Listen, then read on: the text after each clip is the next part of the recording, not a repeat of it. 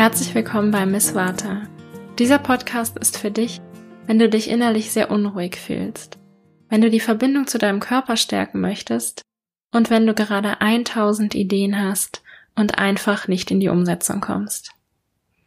Ich heiße Nathalie Hadelt und ich war vor einem Jahr in genau dieser Situation. Ich teile mit dir die einfachsten und besten Tipps aus dem Ayurveda, die mir geholfen haben, wieder mehr Stabilität und Ruhe in mir zu erschaffen und endlich in die Umsetzung zu kommen. Ich wünsche dir viel Spaß mit dieser Folge.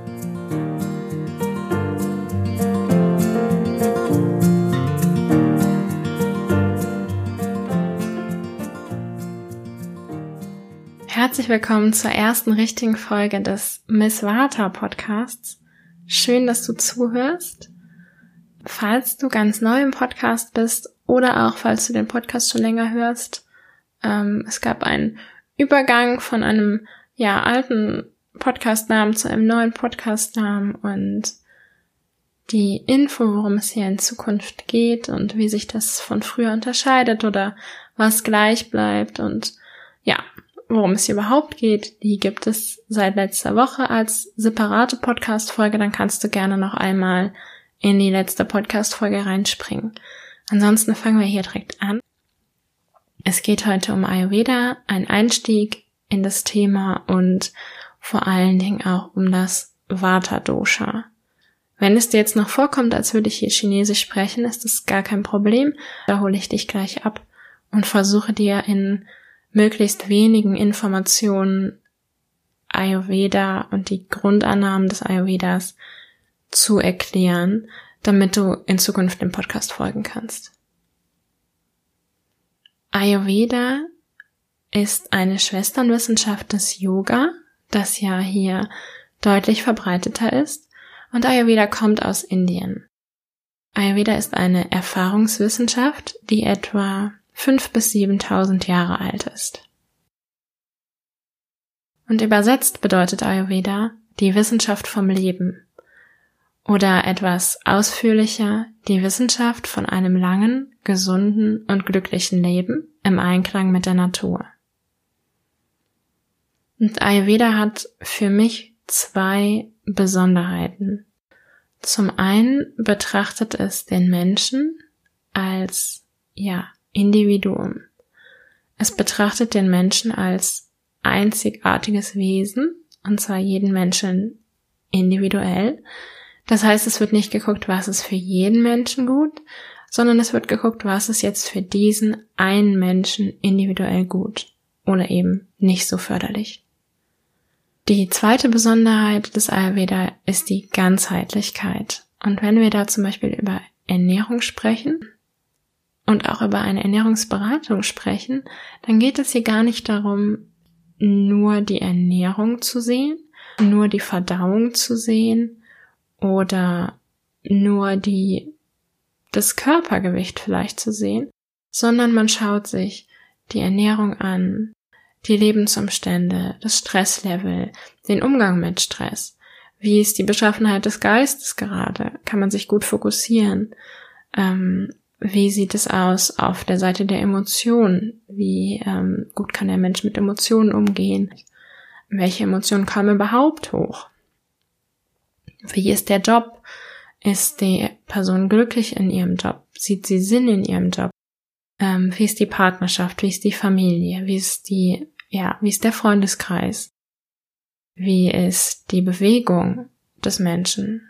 Also man schaut sich all das an auf einer sehr ganzheitlichen Ebene, um später dann Tipps, ja, zum einen für Ernährung, aber auch für, ähm, ja, so Self-Care zu geben. Das sind aus meiner Sicht die zwei großen Besonderheiten des Ayurveda, die Ganzheitlichkeit und die Individualität. Was tut man aus ayurvedischer Sicht jetzt nun? Also Ayurveda betrachtet den Menschen sehr naturverbunden und naturbewusst anhand der fünf Naturelemente. Und das sind Erde, Wasser, Feuer, Luft und Raum. Und jedes dieser Elemente bringt ganz bestimmte Eigenschaften mit, die es symbolisiert. Erde steht beispielsweise für Struktur und Festigkeit und wird in unserem Körper beispielsweise ja im Körperaufbau in den Knochen repräsentiert. Wasser steht für Kühle und Flüssigkeit und repräsentiert zum Beispiel im Körper ja die ganzen Körperflüssigkeiten. Feuer steht für Hitze und Transformation und wird stark mit der Verdauung beispielsweise assoziiert.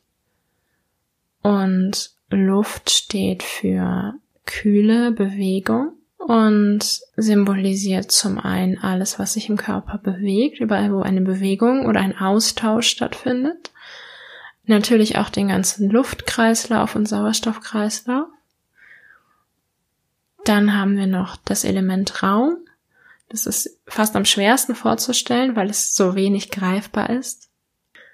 Und das findet sich zum Beispiel in den, im Mund- und Rachenraum wieder, ähm, in den ja, Nasennebenhöhlen, aber auch im Verdauungstrakt, im Darm, wo eben ein, ja, in Anführungszeichen leerer Raum im Körper besteht. Und jetzt sieht man diesen Menschen eben aus ayurvedischer Sicht in diesen fünf Elementen. Und diese fünf Elemente, die werden noch einmal in drei sogenannten Doshas oder Bioenergien zusammengefasst. Und diese Doshas heißen Vata, Pita und Kapha. Und Vata besteht aus Luft und Raum hauptsächlich. Pita besteht hauptsächlich aus Feuer und Wasser und Kapha besteht hauptsächlich aus Erde und Wasser.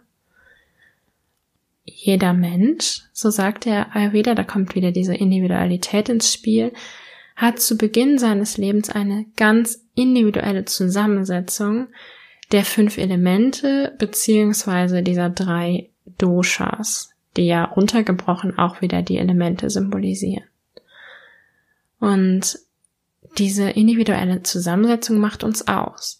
Und der Ayurveda sagt, das, was wir zu Beginn unseres Lebens an Zusammensetzung dieser Elemente in uns tragen, ähm, also auch an Eigenschaften in uns tragen, das ist unsere sogenannte Urkonstitution, unsere individuelle, perfekte Gesundheit. Das heißt, wir kommen auf die Welt und sind gesund in dieser Konstitution oder in dieser Zusammensetzung der Elemente, die wir mitbringen. Und dann kann es sein, dass wir durch eine Konditionierung durch die Gesellschaft, durch unsere Ernährung, durch Bewegung, zu viel, zu wenig, richtig, wie auch immer, ähm, durch Stresssituationen und so weiter, diese ursprüngliche Konstitution oder die Zusammensetzung verlassen und ja, andere Elemente ausgeprägter werden als die, die wir im Urzustand mitgebracht haben und sich eine neue Konstitution entwickelt, die aktuelle Konstitution. Und in dieser aktuellen Konstitution kann es sein, dass wir irgendwann Ungleichgewichte entwickeln. Das heißt, dass eins der Elemente oder eins dieser Doshas zu viel oder zu wenig da ist. So, und dieser Beginn war jetzt sehr, sehr kryptisch, denke ich. Ähm, deswegen möchte ich ein Beispiel machen. Stellen wir uns einmal einen Menschen vor, der im Laufe seines Lebens zu viel Feuer gesammelt hat. Dieser Mensch könnte jetzt aus heutiger Sicht zu feurigen Ausbrüchen, zu beispielsweise Wutausbrüchen neigen. Das wäre eine, ja, ein Beispiel, wie sich der Ayurveda so ein bisschen übersetzen lässt. Ähm, ein Mensch, der zu viel Luftigkeit und zu viel Bewegung hat, der könnte total hibbelig sein auf einmal, wenn noch mehr und noch mehr und noch mehr von dem Luftelement in ihm ist. Und ein Mensch, der zu viel Erde in sich trägt und davon immer noch mehr und noch mehr und noch mehr ansammelt, könnte irgendwann sehr starr an Traditionen und Gewohnheiten festhalten und in eine Art von Lethargie rutschen. Das einfach mal drei Beispiele, damit du dir besser vorstellen kannst, wie das mit diesen ähm, Doshas und Elementen gemeint ist.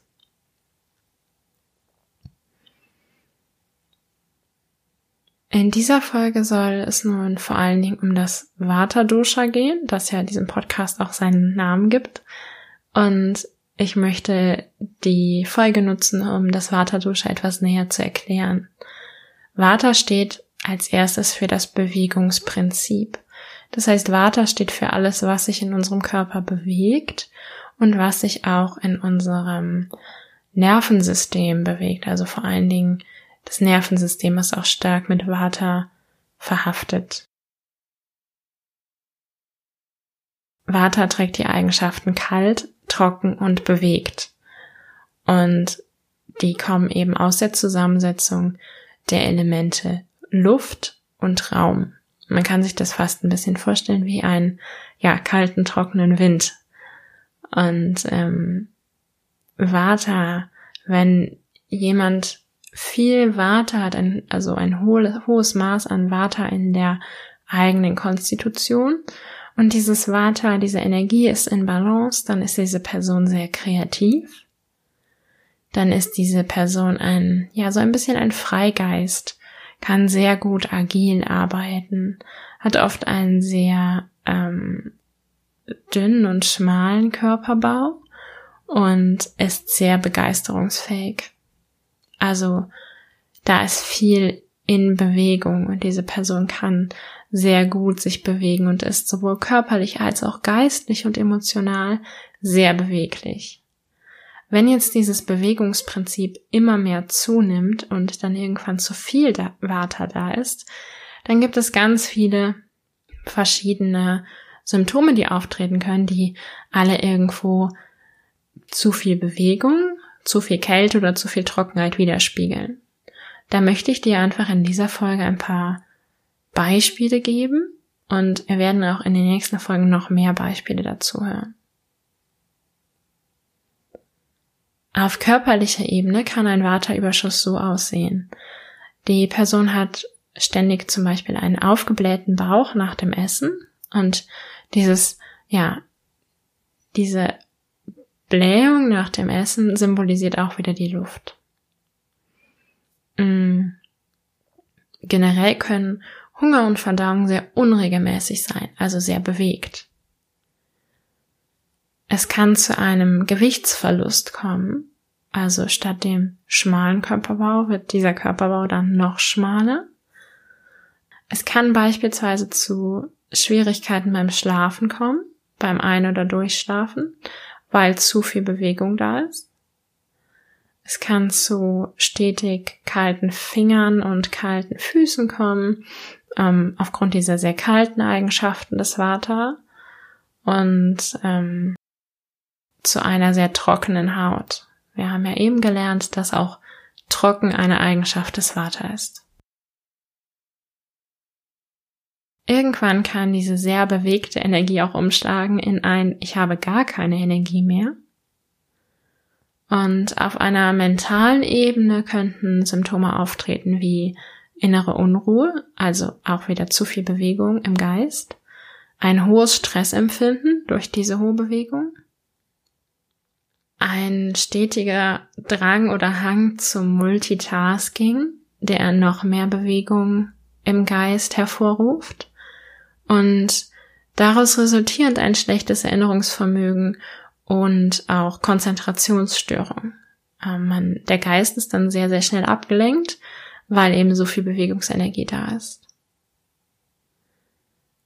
Was ich auch häufig erlebe, ist auf mentaler Ebene, dass durch diese erheblich hohe Kreativität die ja mit dem Vata auch verbunden ist, ungefähr 1000 Ideen da sind, diese aber nicht in die Umsetzung kommen. Also dass mehr Kreativität oder deutlich mehr Kreativität da ist, als überhaupt umgesetzt werden kann. Und dass immer nur noch mehr Kreativität und Kreativität und Kreativität gefördert wird. Und irgendwann ist es dann so, dass eben das Kreative nicht mehr schön ist, sondern dass man einfach überhaupt nicht mehr weiß, wohin mit den Ideen. Ja. Auf emotionaler Ebene fühlt sich jemand mit einem Waterüberschuss vielleicht wie ein Fähnchen im Wind. So sehr unstabil, sehr unstetig. Es kann ein Gefühl von Überforderung auftreten, weil so viele Gedanken da sind. Und es kann auch das Gefühl auftreten, ungefähr fünf Meter über dem Boden zu schweben, weil eben so viel von dem Luftelement in einem ist. Gleichzeitig wird ein Überschuss mit an Vata häufig mit erhöhter Ängstlichkeit verbunden. Und ja, es kann so ein bisschen zu diesem Overthinking kommen. Das heißt, man denkt über alles zehnmal nach, was passieren könnte und was sein könnte und ja, was es für mögliche Ursachen und und so weiter und aber auch was es für mögliche ähm, Ergebnisse geben könnte und so weiter und so weiter und so weiter und ist da nur im Kopf. Ja, das so mal ein kurzer Einblick über das, was sein kann, wenn das Vata stark im Ungleichgewicht ist. Wenn du jetzt bei so ein paar Sachen mental ein Häkchen gemacht hast und gesagt hast, ja, okay, das ist bei mir, ja, okay, das habe ich auch, ja, okay, das habe ich auch, dann lade ich dich gerne ein, diesen Podcast weiter zu verfolgen, weil genau für dich wird dieser Podcast sein. Ähm, deswegen heißt er auch Miss Vata. Es wird also darum gehen, genau mit diesen Symptomen, die oft sonst nicht in einen Kontext gesetzt werden, ähm, mit diesen Symptomen umzugehen und ja, das Vata, was zu viel da ist, wieder ein bisschen auf den Boden zu bringen. Und dann komme ich zum letzten Punkt für heute. Wie gleiche ich jetzt zu viel Vata aus? Was ist so ein bisschen dieser Gegenspieler, dieser Gegenpol von Vata? Und das ist die Erdung. Das heißt, wenn zu viel Luft da ist, dann darf wieder mehr Erdung ins System kommen. Und ja, diese Erdung wird vor allen Dingen von dem Kapha-Dosha symbolisiert, das wir in zwei Wochen besprechen werden. Kleiner Teaser vielleicht vorab, ähm, dass also Erdung an sich oder das Kapha-Dosha, egal wie du es jetzt terminologisch nennen möchtest, ähm, gibt dir mehr Stabilität, mehr Struktur und mehr Halt und Gleichgewicht. Das heißt, für jemanden, der sehr, sehr luftig unterwegs ist, ist genau diese Stabilität und diese Struktur super, super wichtig, um ein Gleichgewicht zu erhalten. Und ähm, ja, jetzt hast du schon mal erste Ideen, wohin es hier geht in diesem Podcast. Ähm, Tipps für mehr Erdung erhältst du auch jetzt schon auf meinem Instagram-Kanal. Das heißt, wenn dich diese Tipps interessieren, wenn du dich bei den Symptomen von Vata-Überschuss wiedergefunden hast, dann kannst du gerne auf meinen Instagram-Kanal gehen und da auch mal schauen, ob da der ein oder andere Tipp für dich dabei ist. Nächste Woche schauen wir uns dann gemeinsam das Pita Dosha an, das für das Transformationsprinzip steht und in zwei Wochen folgt dann das Kapha Dosha, das Struktur- und Stabilitätsprinzip. Ich hoffe, dass du aus dieser Folge schon viel für dich mitnehmen konntest. Ich hoffe, dass du sie als nicht zu trocken, sondern doch sehr einfach gehalten und auf das einfachste und prägnanteste begrenzt wahrgenommen hast. Und ja, wenn das so war, dann freue ich mich, mit dir auch die nächsten Folgen zu teilen und freue mich, wenn du wieder reinhörst. Bis dahin eine schöne Woche und alles Liebe für dich, deine Nathalie.